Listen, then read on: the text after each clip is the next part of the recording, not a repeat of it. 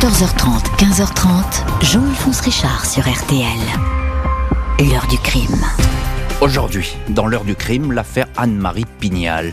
Au dernier jour de l'année 1996, cette femme fortunée est retrouvée agonisante dans un très tranquille village de Savoie, à quelques kilomètres d'Aix-les-Bains. Une agression brutale qui s'est déroulée en une poignée de minutes. Ce mardi 31 décembre 1996, aux alentours de 8 heures, Daniel Princic, jardinier et gardien de la propriété de Marie-Hélène Pignal, se présente comme chaque matin au numéro 7 de l'étroit chemin de la Cure, à Brison-Saint-Innocent. La maison, avec ses jolis pignons et son mur d'enceinte en pierre sèche, domine le lac du Bourget. Daniel Princic est aussitôt alerté par un léger râle qui provient de la villa. Il entre et découvre sa patronne, Anne-Marie Pignal, 76 ans, gisant sur le dos, un couteau planté dans la région du cœur. Le jardinier appelle aussitôt les secours. Il reste au chevet de la victime. Avez-vous été agressé? demande-t-il. Non, j'ai peur, j'ai froid, aidez-moi, répond-elle. Anne-Marie Pignal est encore consciente, mais ne semble pas réaliser ce qui s'est passé. Au médecin du SAMU, elle explique qu'elle attendait son fils, Hugues.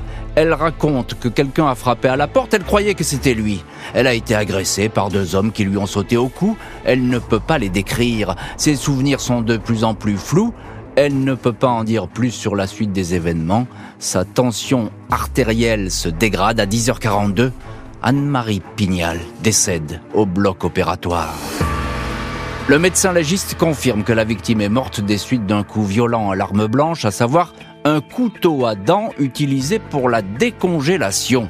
Le coup a été porté par une personne de plus grande taille que Anne-Marie Pignal qui se trouvait face à lui ou dans son dos. Impossible à préciser. Le couteau vient bien de la maison, une amie de la famille le reconnaît, il se trouvait dans le tiroir du buffet. Anne-Marie le lui avait montré un jour et avait plaisanté sur le fait qu'en cas d'agression, elle était bien armée. La scène peut ressembler à l'attaque d'un rôdeur ou d'un cambrioleur, mais aucun désordre ne règne dans la maison, rien n'a été dérobé, l'argent liquide dans un tiroir n'a pas été touché. Chemin de la cure, une voisine dit avoir parlé à Madame Pignal la veille, vers 20 heures, alors qu'elle fermait ses volets. Le matin, la voisine a aperçu de la lumière, vers 7h15, heure à laquelle la propriétaire est généralement debout. Dans ce coin, personne n'a noté la présence d'un véhicule ou d'individus suspects. L'heure du crime est établie entre 7h et 8h du matin. Un appel à témoins diffusé dans le journal Le Dauphiné Libéré ne porte pas ses fruits. Les enquêteurs apprennent simplement que la veille de sa mort, la victime a retiré une grosse somme, 10 000 francs, en espèces, au bureau de poste. Elle n'avait plus de chèque. Elle voulait payer ainsi ses employés de maison. Qui pouvait en vouloir à Anne-Marie Pignal?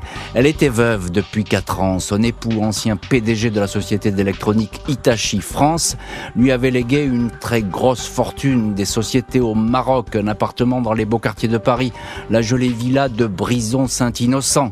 La veuve gérait avec rigueur les affaires de la maison, les deux héritiers de la malheureuse sont deux enfants que le couple a adoptés, Hélène, 43 ans, et Hugues, 42 ans. La première, mariée, mère de famille, avait de bonnes relations avec sa mère. Le deuxième avait tout au contraire des rapports tendu.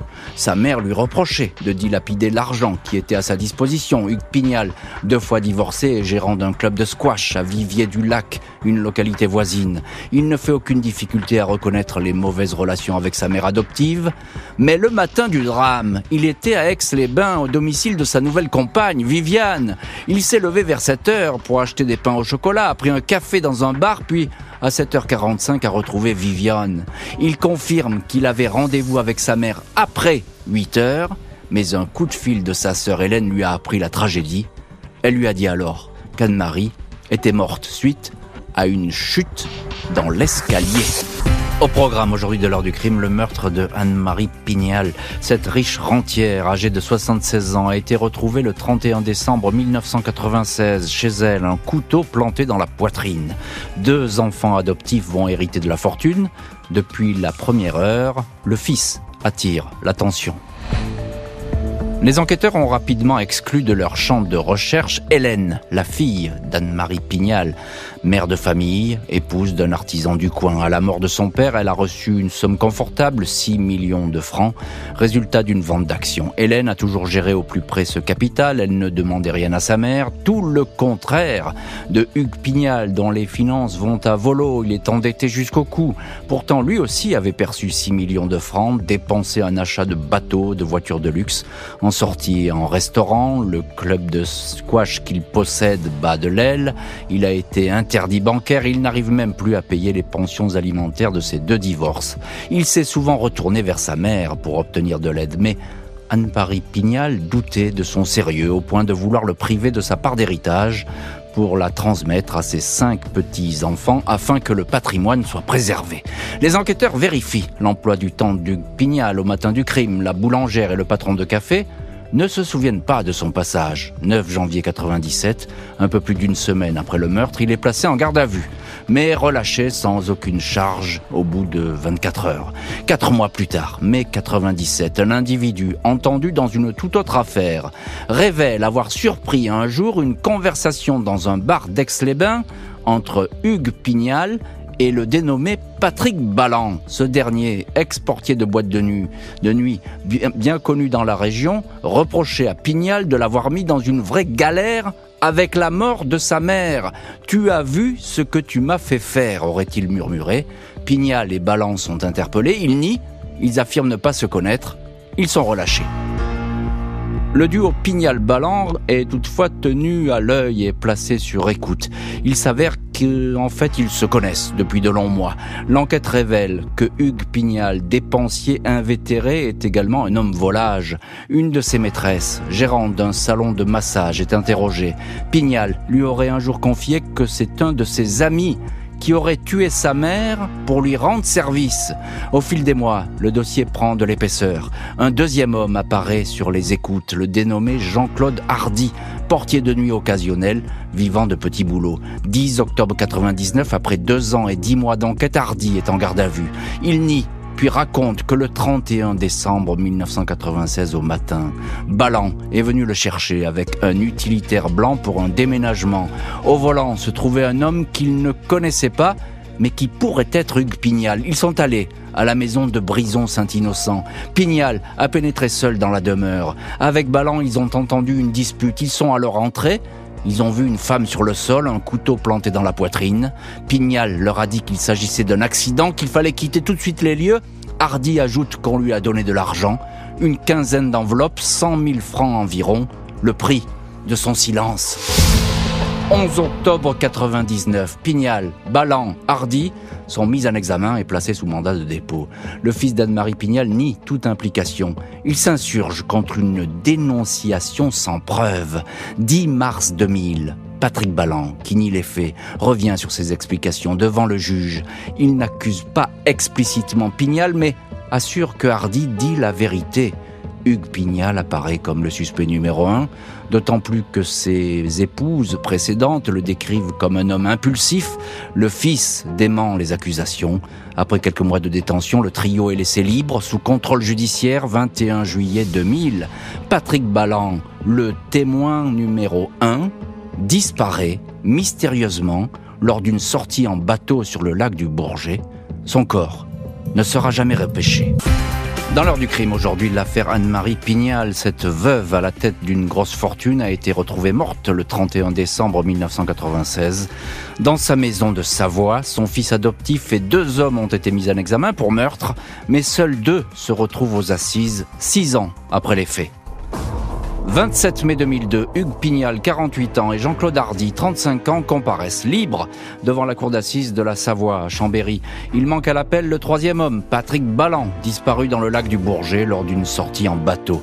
Face à la cour, Hugues Pignal continue à nier le meurtre. Il fulmine contre les erreurs du dossier. Si tout ce qui concerne ma vie est faux, pourquoi les éléments à charge contre moi seraient-ils vrais? Demande-t-il. Il raconte son adoption à l'âge de 7 ans, évoque le manque d'affection de ses nouveaux parents. Mon père, je le voyais peu, ma mère, je n'avais pas de contact physique avec elle, c'était une relation platonique, mère-enfant. À propos de l'argent que cette mère aurait pu lui apporter, il répond, je pouvais sortir à tout moment de ma mauvaise situation de faillite. Reste que dans les deux ans et demi qui ont suivi le meurtre, il a dépensé plus de 23 millions de francs, héritage dilapidé. Blandine, sa première épouse, l'accable. Il lui aurait confié un jour attendre que la vieille crève. Je suis incapable d'un acte pareil, même sous le coup de la colère, répond l'accusé. Si j'avais fait vivre quelque chose, si j'avais fait quelque chose, honnêtement, je ne mériterais pas de vivre. Le co-accusé, Jean-Claude Hardy, ne dit toujours pas explicitement que c'est Hugues Pignal qui était dans la maison au moment du meurtre, mais il maintient ses accusations. L'avocat général voit à travers Pignal un homme qui a réveillonné jusqu'à 4 heures du matin le soir même de la mort de sa mère. 31 mai, Hugues Pignal est condamné à 20 ans de prison pour le meurtre de sa mère. Le co-accusé, Jean-Claude Hardy, écope d'un an de détention. Heure du crime dans laquelle nous rouvrons le dossier Anne-Marie Pignal, riche veuve tuée d'un seul coup de couteau le 31 décembre 1996 en Savoie. Au fil de l'enquête, son fils adoptif, attiré par l'agent, est devenu le suspect numéro un, condamné à 20 ans de prison en 2002. Il revient l'année suivante aux assises. 31 octobre 2003, Hugues Pignal, bedonnant, tout de sombre vêtu, cheveux ras, bouc grisonnant, lunettes à monture dorée, est devant la cour d'assises d'appel du Rhône, à Lyon. Il ne varie pas d'un iota dans ses dénégations. Sa mère, Anne-Marie, est présentée comme une femme de caractère, mais qui faisait beaucoup d'efforts pour sauver son fils de ses problèmes financiers. Une amie indique que Hugues était un sujet très difficile pour elle. Ne m'en parlez pas, vous m'ôteriez tout mon courage, lui aurait dit un jour Anne-Marie. La veuve ne voulait pas de scandale, même si l'argent était désormais au centre de toutes les conversations avec Hugues. Elle alternait entre le souhait d'une mère qui veut aider son fils et sa réprobation profonde face à la dilapidation du capital familial, souligne son ancien comptable. Jean-Claude Hardy, condamné pour non-assistance à personne en danger au premier procès, est ici entendu comme témoin il laisse entendre que Pignal est bien l'homme qui est entré dans la maison de la veuve. Est-ce que cet homme est bien Hugues Pignal insiste le président. Je suis pas sûr à 100%, répond très énigmatique Hardy. Je ne peux pas imaginer que vous envoyez quelqu'un qui est reconnu à 50% en prison, lance alors maître Paul Lombard, l'un des avocats de l'accusé. Pignal est décrit par l'avocat général comme un homme enfermé dans le déni. Il a eu un coup de colère et a donné un coup de couteau. 7 novembre, Hugues Pignal est à nouveau condamné à 20 ans de prison. Heure du crime consacrée aujourd'hui au meurtre le 31 décembre 1996 en Savoie d'une riche veuve, Marie France Pignal. Malgré l'absence de preuves matérielles, son fils Hugues, maladivement intéressé par l'argent, a été condamné deux fois à 20 ans de détention. Il a purgé sa peine. Hugues Pignal, aujourd'hui âgé de 68 ans, n'a plus jamais fait parler de lui. Il a laissé derrière lui les mystères du meurtre de sa mère dans la maison de Brison-Saint-Innocent. Peu après sa condamnation en appel, l'un de ses avocats, maître Cataldi, avait annoncé que sa sortie de prison ne serait qu'une question d'heure, Pignal ayant déjà accompli la moitié de sa peine. Il avait donc été placé sous bracelet électronique. Hugues Pignal, qui a passé en détention un CAP de menuiserie et de marqueterie, disait à l'époque être devenu un autre homme après toutes ces années de suspicion, conclues par deux verdicts de condamnation. Le fils, qui aimait trop l'argent, n'a jamais cessé de revendiquer son innocence, condamné, selon lui, sur des témoignages non étayés par des preuves. Et voilà donc pour l'épilogue de cette histoire avec cet homme qui a été condamné à deux reprises. Jean-Marc Canova, vous êtes l'un de nos invités dans l'heure du crime et on vous retrouve, ancien journaliste. Vous étiez chef d'édition au journal L'Essor Savoyard à Chambéry, journal local qui évidemment a, couvert toute cette affaire. Est-ce qu'on sait ce que est devenu euh, Hugues Pignal? Alors en fait, on sait qu'il a quitté la, région hein, et qu'il est allé se retirer dans le, dans le midi de la France où effectivement il a mis à profit ce CAP de menuiserie et de marqueterie pour travailler. Mhm. Hein, donc, comme, on disait tout à l'heure, il n'avait jamais rien fait de ses mains jusqu'à présent. Ben là, il a pu le. Ah, il a prouvé. voilà. Il a, il, mais il a prouvé qu'on pouvait changer et peut-être euh, effectivement euh, euh, que la prison a pu peut-être le réhabiliter en partie. il n'avait pas, ce qui était curieux d'ailleurs pour quelqu'un aussi qui démentait absolument le, crime, il n'y avait pas eu de pourvoi en cassation. Ah si, si, il y a bien eu ah, un, il y a eu un pourvoi. Alors allez-y, qui a été annoncé par l'un des trois avocats du Pignal, hein, au terme du procès en appel de Lyon, euh, qui avait confirmé sa condamnation à 20 ans de réclusion. Mais ce pourvoi a été rejeté. Mhm. Et ça a mis fin ainsi à, à 7 ans de procédure. Mhm. Maître Pierre Pérez, on vous retrouve également dans l'heure du crime. Vous avez été euh, l'avocat de Patrick Ballan, le, le, témoin, le troisième homme, comme parfois on l'appelle dans cette histoire, mais qui, qui a disparu, qui n'a jamais pu témoigner. Est-ce que selon vous, euh, toute la vérité a été faite sur ce dossier? Je le rappelle parce qu'il n'y a pas de preuves matérielles, mais il y a des accusations. Est-ce que toute la vérité a été faite ou bien il y a encore des, des zones d'ombre? Pour moi, toute la vérité a été faite et le, verdict correspond à la réalité des faits. Hmm. Votre client, vous avez, euh, on vous le disiez au début de cette émission, il avait bien détaillé. Clairement, hein. oui, c'est ça. Clairement. Il, est, il était formel. Ah oui, oui, il était absolument formel. C'est bien, ça s'est bien passé, comme le disait Hardy quand ils sont rentrés dans la pièce, euh, il, s'était déjà accroché avec sa mère, qui, refusait de lui donner de l'argent. Et quand elle s'est saisie du couteau, il lui a pris la, main et il l'a transpercé avec le couteau qu'elle tenait à la main. Hmm. Ce qu'on peut dire, c'est que euh, il n'y avait pas formellement de préméditation, parce qu'il a pris le couteau, lui, il s'est saisi dans un moment de colère, d'après ce que dit. On, est, on est plutôt dans un meurtre et pas dans un assassinat, ça, on est d'accord. Hmm, hmm, Mais bon, il se, le fils et la mère se sont accrochés, ça s'est fini comme ça, et le fils disait c'est un accident. Bon. Euh, considérer que c'est une forme d'accident. Euh, votre client, bon, il a disparu, effectivement, vous vous dites c'est sans doute un accident, il est, il est dans le lac du Bourget. Euh, il n'avait pas de, de, problème pour venir témoigner et être finalement jugé? Ah non, non, il, il, risquait strictement rien. Il était dans la même situation que Hardy. Donc partir pour, pour aller où? Avec quel argent? Il y a aucune, il avait aucune raison de s'enfuir, aucune, aucune. Mm, mm. en tout cas, il, son témoignage allait peser lourd puisqu'il aurait conforté effectivement. il aurait conforté Hardy, ça indiscutablement. Hein. Et eh oui, c'est ça. Donc il est donc c'était quand même un témoignage qui était important et qui était attendu euh, par, la cour d'assises et même par les cours d'assises puisqu'il y a eu euh, deux procès. Serge Peuillot, vous êtes correspondant RTL à Grenoble. Est-ce que vous partagez le, le, sentiment de maître Pierre Pérez qui dit que il n'y a pas de secret, il n'y a plus de secret dans cette affaire, tout a été dit. Je pense également, en tout cas effectivement sur le mobile euh, de Duc Pignal, c'est vrai que l'argent est, au centre de tout ça. D'ailleurs, au, moment où, il est, euh, où se sont passés les faits, eh bien, Hugues Pignal avait 600 000 francs de dette, donc il était quand même un peu aux abois. Il était étranglé il était étranglé, il était venu une nouvelle fois, a priori, réclamer de l'argent à, sa mère qui ne voulait plus lui en donner. Et donc là, effectivement, le coup de colère peut être compréhensible. Hein. Euh, il y a ce couteau que tenait, peut-être Madame Pignal, euh, ayant peur de son fils adoptif, qu'il a retourné contre elle. Donc c'est vrai que vraiment les, éléments dans ce dossier se, tiennent et, tout accuse Hugues Pignal. À qui profite le crime, dit-on à chaque fois C'est vrai. Eh bien, dans cette affaire, le crime profitait uniquement à Hugues Pignal. Alors le crime profitait à Hugues Pignal et on a vu avec euh, quelle rapidité il a dilapidé euh, euh, tout cet argent. Jean-Marc Canova, il, a, il n'y a pas d'autre suspect que, que, Pignal dans cette affaire. On, on voit personne d'autre qui aurait pu commettre ce crime, c'est ça aussi Non, non, non, non, non, non.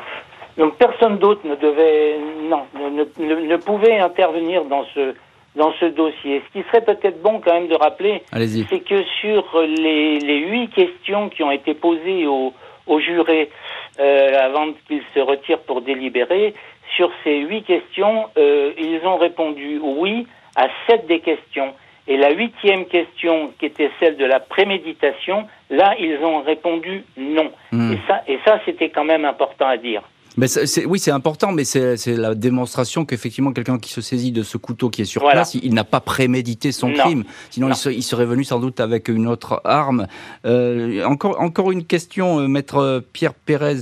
On peut quand même se demander, euh, il a démenti jusqu'au bout, Pignal. Même quand il a été condamné la deuxième fois, il a continué à dire c'est pas moi, c'est pas moi. L'avocat général disait qu'il est enfermé dans le déni. Mais il faut arriver quand même à à ne jamais reconnaître un crime comme cela. C'est troublant. Oui, vous avez des gens qui se construisent leur vérité, qui finissent par croire à leur vérité, même si c'est faux. Mhm. Et vous, c'est pas quelque chose d'étonnant. Hein. Et vous, pensez qu'il est dans ce système, Hugues Pignal? Il était en tout cas? Ah Oui, oui. Moi, je pense qu'il a dû se finir par se persuader qu'il y était pour rien, alors qu'il sait très bien que c'est lui qui a tué sa mère. Hum, hum. Euh, Serge Puyot, le dernier mot avec vous dans, cette émission. Euh, c'est une affaire qui a beaucoup marqué la région. Alors on dit qu'il n'y a plus de mystère, certes, mais en tout cas, vous voyez, on, on en parle toujours et on s'interroge aussi toujours un petit peu sur cette absence de preuves, sur l'attitude de l'accusé. C'était un peu compliqué. Ah oui, on en a beaucoup parlé en Savoie. Effectivement, ça a passionné les, foules, comme, on l'a dit. Et, lors du procès de Chambéry, notamment, il y avait beaucoup de monde au palais de justice pour venir voir, venir voir Hugues hmm. Pignal, euh, l'enfant adoptif qui aurait donc euh, assassiné ou tué sa, mère. Et, c'est vrai que c'est quelque chose qui a, passionné les, Savoyards. Hmm. Aujourd'hui encore, euh, régulièrement, on en parle. Le Dauphiné libéré revient sur cette affaire assez régulièrement pour rappeler les faits. Donc c'était effectivement une affaire criminelle qui a beaucoup fait parler. Qui a beaucoup fait parler. Merci beaucoup Serge Payot, maître Pierre Pérez et Jean-Marc Canova d'avoir été les invités aujourd'hui de l'heure du crime. Merci à l'équipe de l'émission, Justine Vignot, Marie Bossard à la préparation, Dani Matouk à la réalisation. Et puis un grand merci à vous qui nous écoutez, qui continuez à nous écouter en 2023. Évidemment, euh, toute l'équipe euh, vous salue pour cela. Merci à vous. L'heure du crime, présenté par Jean-Alphonse Richard sur RTL.